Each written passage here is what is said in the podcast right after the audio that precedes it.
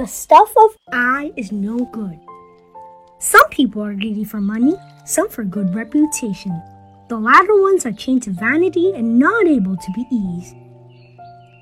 Once we are aware of such a state, it will stop proliferating.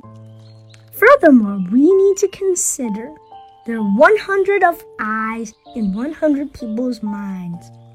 The perfect images one tries to maintain never exist. When interacting with other people, we are often caught by a situation unconsciously. All people become vague background. My impressions of them turns into what they think about me. That is to say, most of our impressions of other people are related to I. I is the starting point of all thinking and all judgments. This is due to our timidity and lack of great aspiration. If we can't let go too much attention to I, we may receive and evaluate incoming information more precisely and to better shoulder our responsibilities and to benefit others.